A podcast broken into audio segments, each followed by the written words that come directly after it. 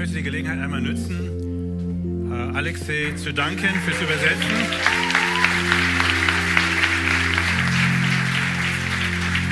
Er ist auch stellvertretend für auch andere, die hier übersetzen. Euch vielen, vielen Dank. Wie total klasse. Es hat sich gerade ergeben, es gibt ein kleines Problem, deshalb ist es auch hier vorne.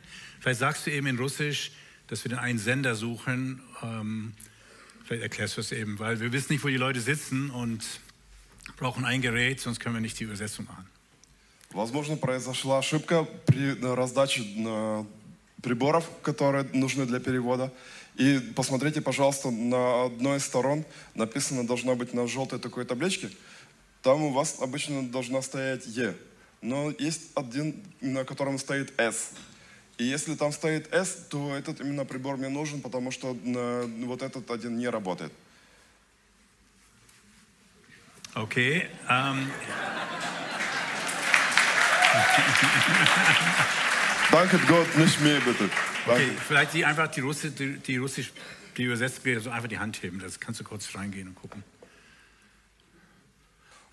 Пожалуйста, у кого на, на эти приборы для перевода, пожалуйста, на, поднимите руку или на, покажите, что вы здесь. Ни у кого нету вот этой вот на буквы да. S. Только Е везде, да? Da hinten ist, glaube ich, jemand, oder? Da hinten, da hinten ist jemand. Е везде. Da, da. Ach, da ist doch schon da S, ja. Ja, so. genau. Okay, Dankeschön. Ähm, okay, sorry, ein bisschen außer der Norm gerade. Tja, wir wussten nicht, wie wir es anders lösen, das Problem. Okay, aber jetzt sind wir soweit.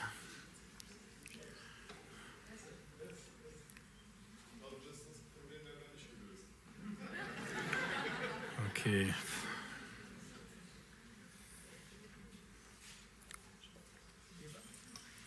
Okay.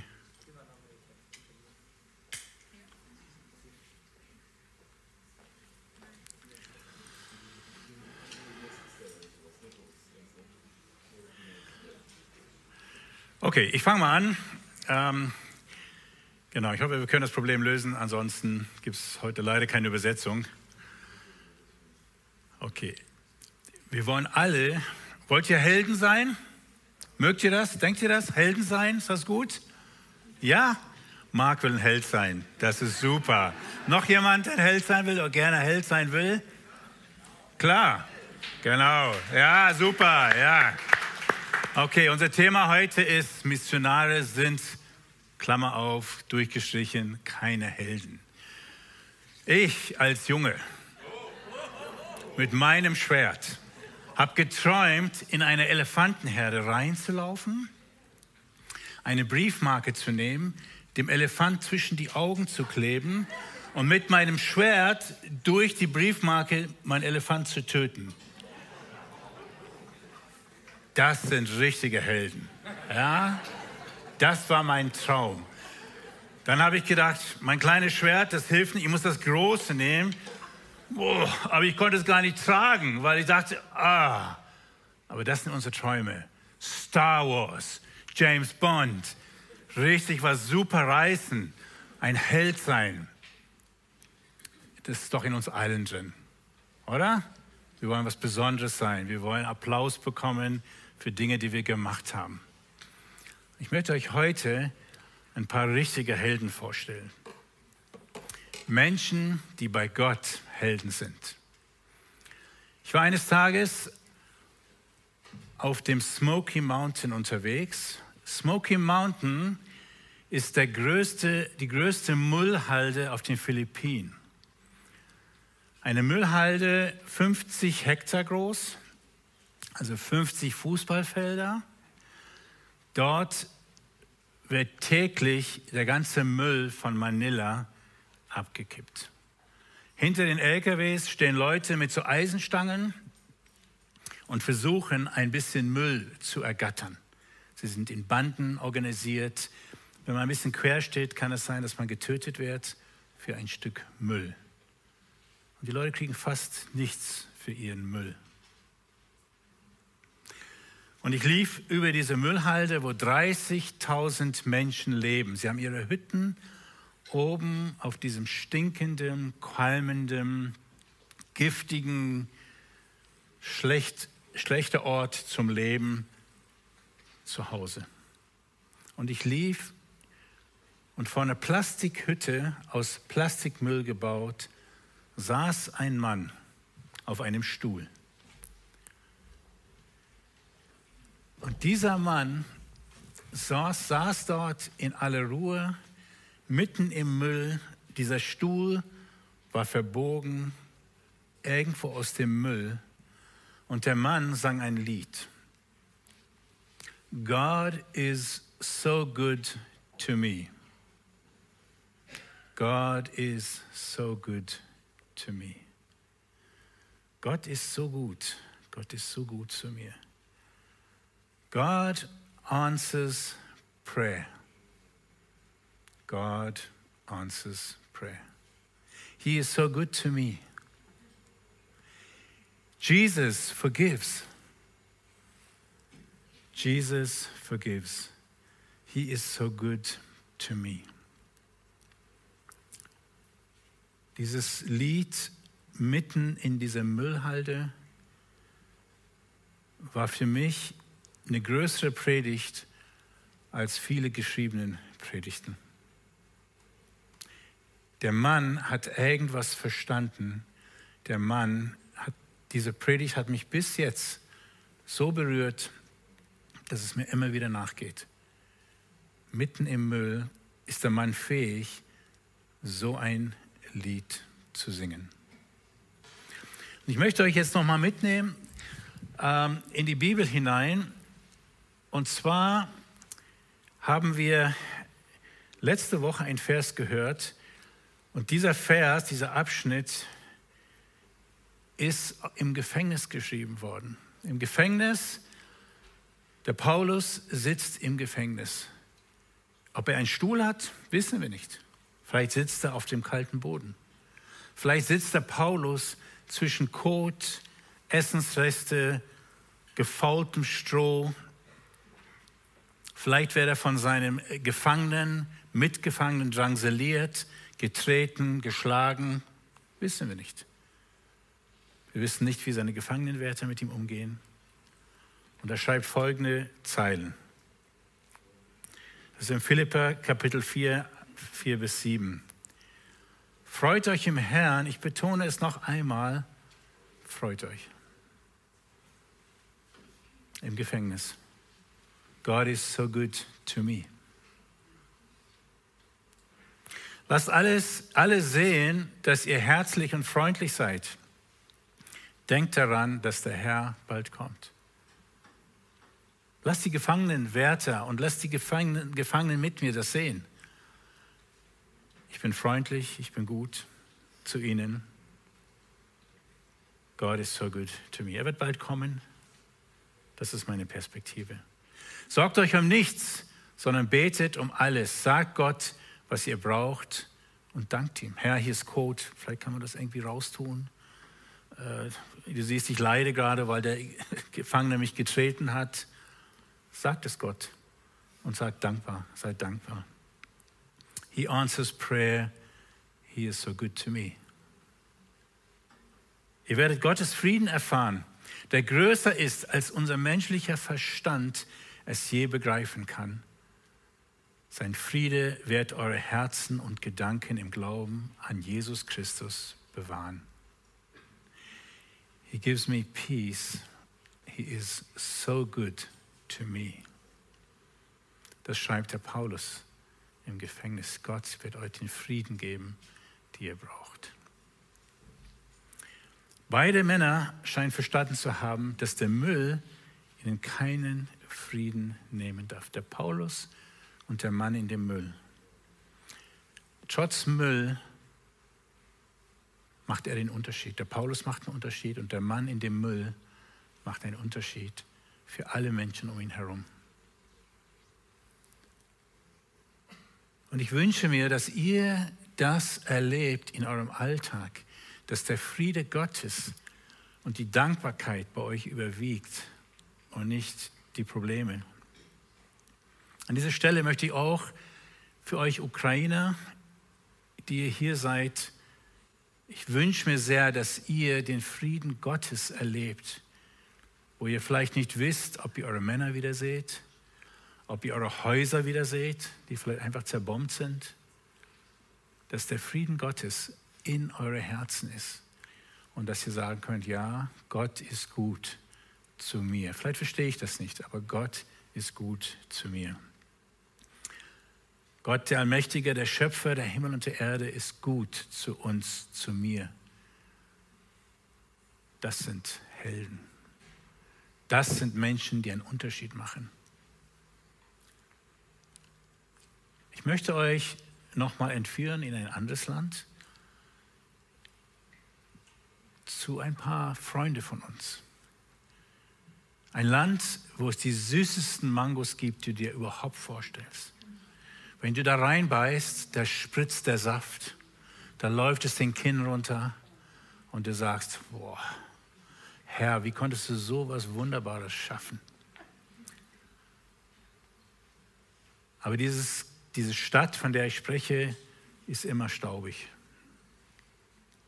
Das ist eine Stadt im Sommer, das hört ihr gerade in den Nachrichten, das ist der heißeste Ort Pakistans. 54 Grad wird es dort im Sommer. Man kann nachts nicht schlafen, weil es nachts nicht unter 37 Grad geht und der Körper kann sich nicht erholen, weil die Temperatur nicht runtergeht. Dann fällt der Strom ständig aus. Keine Klimaanlage, kein Kühlschrank und so weiter. Und dort gibt es zwei Frauen, die eine Polyklinik betreiben.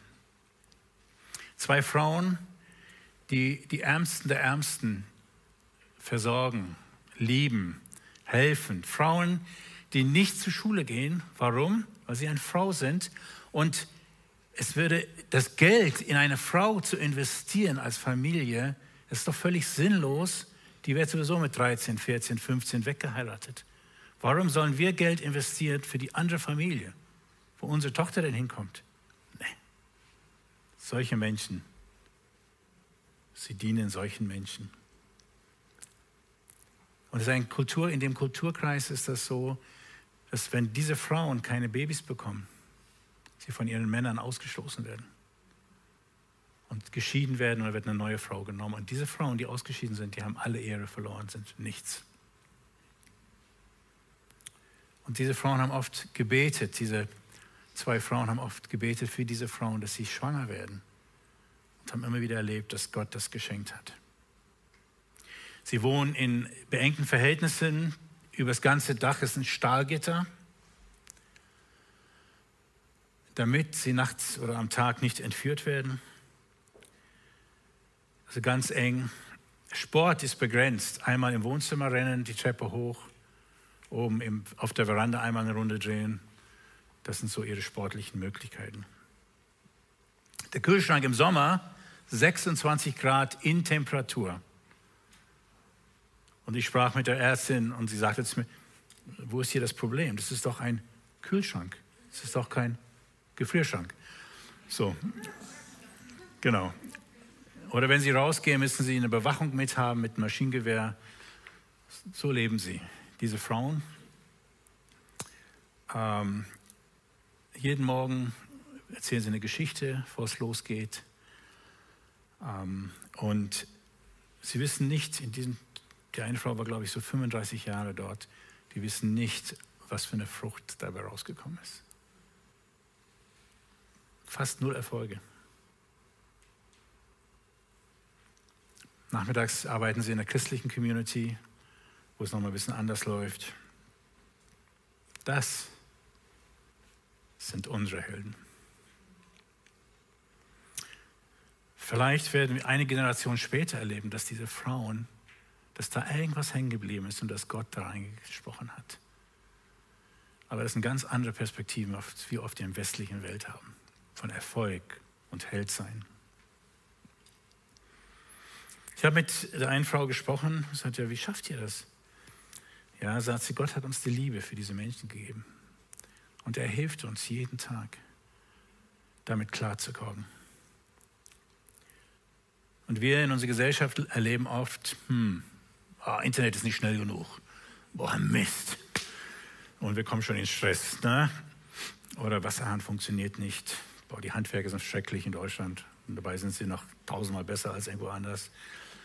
Ähm, oder alleine durch den Ukraine-Krieg Ukraine spüre ich so eine Unruhe. Boah, die Preise steigen. Boah, was kommt auf uns zu? Ist auf der einen Seite berechtigt, auf der anderen Seite vom Vers her kommend, ja, wir können in dem Frieden Gottes leben. Wie schnell ist unser innerer Frieden genommen, einfach weil die Umstände äh, nicht stimmig sind, weil es irgendwie schwierig wird. Diese Frauen haben kulturell so viel geleistet. Es fängt damit an, mit drei Sprachen zu jonglieren. Urdu, Deutsch, ähm, Englisch und das manchmal alles parallel. Und wer mit verschiedenen Sprachen schon unterwegs war, hat man, oh, ich habe jetzt ein deutsches Wort im Kopf, äh, eigentlich bräuchte ich das englische Wort und umgekehrt. Das geht manchmal so hin und her, man ist völlig durcheinander. Das sind so Herausforderungen. Ne? Oder wie fängt eine Begrüßung an in der anderen Kultur? Darf ich jemand in die Augen schauen? Äh, Kopf bedecken, ja, nein. Was sage ich? Äh, wie wird das verstanden? Wie wird die andere Kulturleitung mich verstehen oder werden sie das akzeptieren? Und so weiter. So viele Dinge. Und nach 35 Jahren sagte diese Ärztin zu mir, ich habe vieles einfach noch nicht verstanden. Ich möchte Ulrike, meine liebe Frau, hier nach vorne bitten, weil sie jetzt auch kulturell, also interkulturell unterwegs war, habt ihr ein bisschen schon vorhin gehört. Sie hat ein deutsches Team gehabt, die deutsch eingenordet war. Sie hat, ähm, kann sie schon, okay, Mikrofon hat sie vergessen, okay. Ähm, mit einem afghanischen, afghanischen Übersetzer aus Österreich, mit einem, sein Verständnis von Leitung und Kultur. Afghanische Flüchtlinge, auch mit Albanern gearbeitet. Äh, und später kamen noch US-Amerikaner dazu und Südamerikaner in einem Fußballteam. Ja, Ulrike, herzlichen Glückwunsch. Du hast es geschafft. Ähm, ich war ja nicht dabei. Nein, leider, leider, leider. Ja, ja, und du hast das super gemeistert. Ich habe so jeden Tag so ein bisschen mit dir kommuniziert. Wie hast du das geistlich so geschafft? Wie hast du das so, so eine, wir haben ja das Praktische vorhin gehört, wie bist du da mit dem Team und mit Gott unterwegs gewesen? Kurz bevor der Einsatz begann, ähm, habt, viele haben das ja mitbekommen, war klar, dass ich die Leitung haben werde, weil Hans kurzfristig krank geworden ist. Und ich hatte Gott natürlich dann viel mit ihm gesprochen, habe gesagt, eigentlich verstehe ich das jetzt nicht so richtig. Und er hat mir dann einen Vers gegeben, so in meinen Kopf gegeben und ähm, der hat mich beschäftigt die ganze Zeit, die ich unten war. Und der ist aus Johannes 10, Vers 27. Da fragen die Pharisäer, wer bist du eigentlich? Und dann sagt er, meine Schafe hören meine Stimme. Also die, die mich kennen und die ich kenne, die hören und verstehen mich. Und dieser Vers hat mich so begleitet, und habe gesagt, warum eigentlich? Und dann wurde mir klar, nur wenn ich als Leiterin und mit meinem Team auf die Stimme Gottes höre, werden wir erkennen, wen wir ansprechen sollen und wer das ist, wen Jesus auch ähm, oder wer Jesus auch verstehen wird, wer er ist. Und dann haben wir ganz viele Gebetszeiten gemacht. Wir haben nach jeder Mahlzeit miteinander Gebetsgemeinschaften gehabt. Wir haben viel Zeit uns zum Bibellesen genommen und haben versucht, wirklich zu hören, was will Jesus uns sagen, wo wird er unsere Schritte hinführen, wo wird er unsere Gedanken hinführen, wo wird er unsere Worte hinlenken.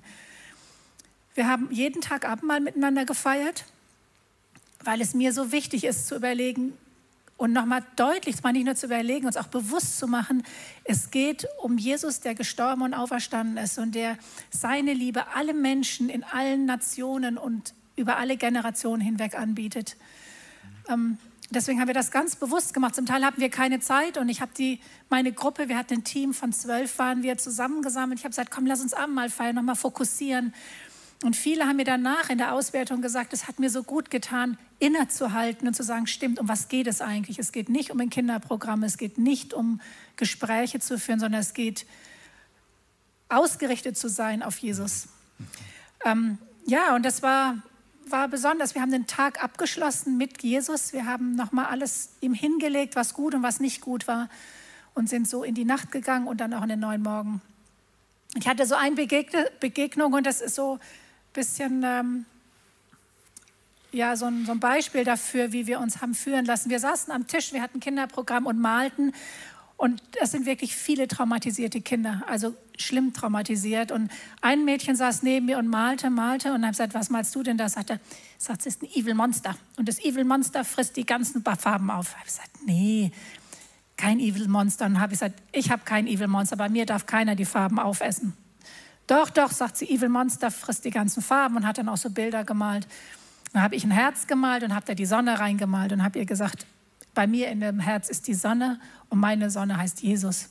Und da darf keiner kommen und, das, und die Farben wegessen. Doch, sagt sie, nee, nee, nee, nee, bei ihr ist das anders. Und dann saß eine Mitarbeiterin neben mir und wir fingen an, in Deutsch zu beten, für dieses Kind zu beten, dass alles, was böse ist, Belastung oder was an Finsternis in diesem Kind ist, dass es weichen muss, dass es weg muss, weil wir wussten und wir wissen, dass Jesus stärker ist. Und dieses Gespräch drehte sich.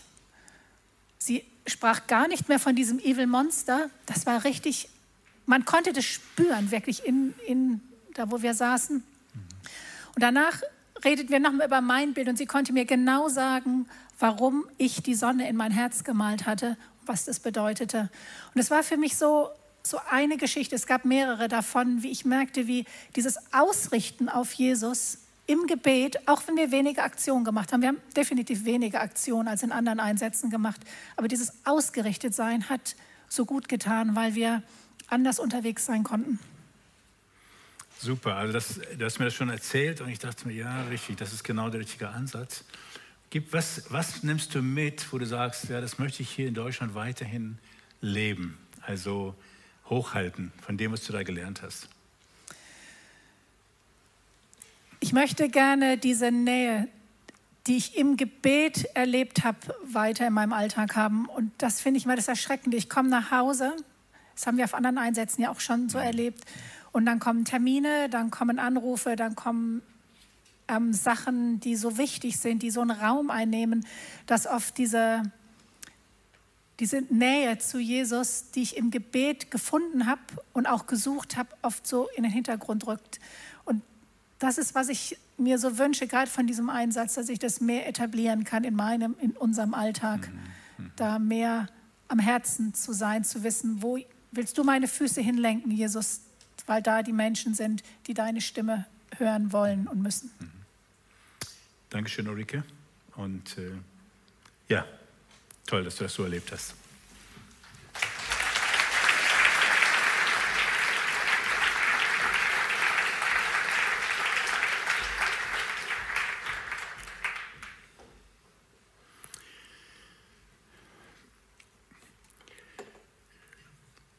möchte euch noch zwei Verse nochmal vorlesen, aus, auch aus diesem gleichen äh, Philippa-Abschnitt. Und da schreibt der Paulus, der im Gefängnis sitzt. Wir wissen ja, ich habe es ja vorhin beschrieben, ob ich nur wenig oder viel habe, ich habe gelernt, mit jeder Situation fertig zu werden. Ich kann einen vollen oder einen leeren Magen haben, Überfluss erleben oder Mangel leiden. Denn alles ist mir möglich durch Christus, der mir die Kraft gibt, die ich brauche. Und Paulus schreibt, Christus, der mir die Kraft gibt.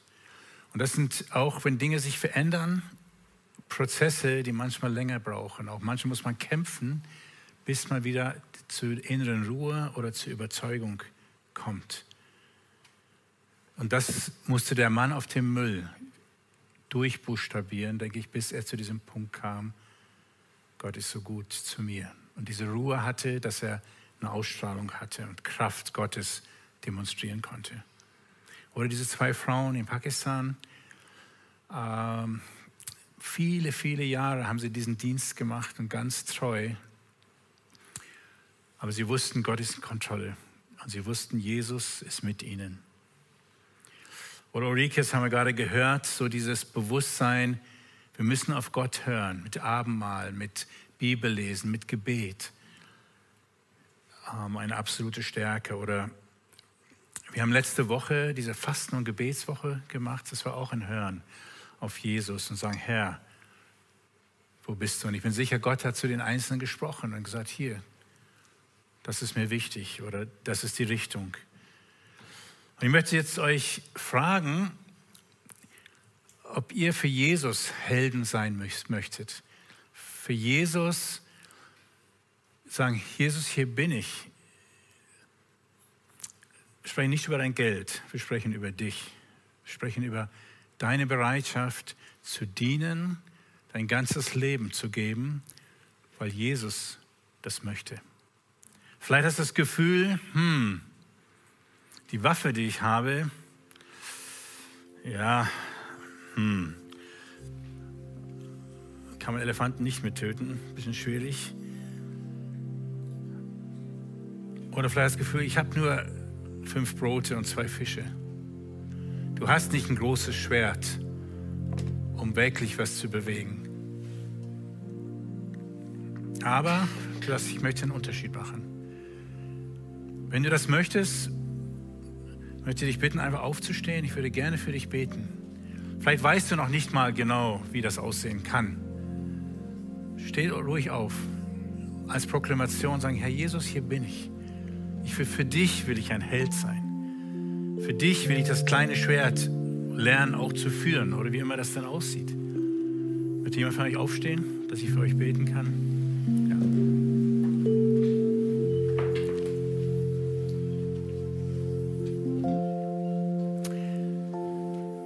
freue mich sehr, einfach zu sehen, dass ihr für Jesus Held sein wollt, für Jesus unterwegs sein wollt, in eurer Schwachheit, in eurem Begrenztheit. Herr Jesus, ich komme jetzt zu dir mit und ich bringe deine Brüder, deine Kinder, deine Familie zu dir. Du siehst jeden Einzelnen hier und du siehst diesen Wunsch, für dich unterwegs zu sein. Danke, dass du uns versprochen hast, durch deinen Geist bei uns zu sein, uns die Kraft, die Weisheit zu geben. Aber Herr, wir sind schwache Menschen mit unseren Unfähigkeiten, mit unseren Verfehlungen, mit unserer Angst, die wir haben. Manchmal wissen wir nicht, was wir machen sollen. Und ich will für jeden Einzelnen hier bitten, jeden Einzelnen, dass du jeden Einzelnen segnest in einer Art und Weise, dass sie bis jetzt noch nie erlebt haben. Mit Kraft, mit inneren Frieden, mit Perspektive fürs Leben, zu sehen, wo es lang geht. Und dass die fähig sind, nicht nur ein kleines Schwert, sondern ein großes Schwert, dein Wort hochzuhalten und dass Menschen sehen können, oh, hier ist ein Kämpfer Gottes, hier ist ein Held Gottes. Und so will ich euch segnen im Namen des Vaters und des Sohnes und des Heiligen Geistes.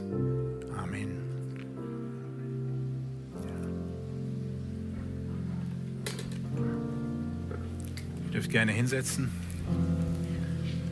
Wenn ihr später noch mehr Gebet möchtet oder ihr möchtet gerne ähm, sagen, hier, es gibt noch einen Punkt, das möchte ich vor Gott bringen und das möchte ich Gott sagen, dann dürft ihr gerne nach vorne kommen. Hier werden Leute äh, sein, nachher mit so einem Button, die beten gerne für euch. Aber sagt, nee, das gibt noch so einen Punkt, das habe ich noch nicht klar. Kommt gerne nach vorne. Ja. Und ich möchte auch nochmal für unsere Missionare beten. Herr Jesus, ich bete für unsere Missionare. Ich bete für Knaubers, für Rudi, für Alex, für Halfmanns, die jetzt zurückkommen, für Bernds, die schon zurückgekommen sind. Ich bete für unsere Kurzzeitler in den verschiedenen Ländern, wo sie gerade unterwegs sind, ob es Europa ist, Brasilien oder andere Länder. Vater, dass du sie mit Vollmacht ausstattest, dass du ihnen hilfst, auch ihre Ausrichtung zu finden und Entscheidungen zu treffen und Weisheit zu sein als Held für dich dass sie, wo immer sie sind, einen Unterschied machen. Und ich bin gespannt, im Himmel zu sehen, was du darüber denkst, Herr.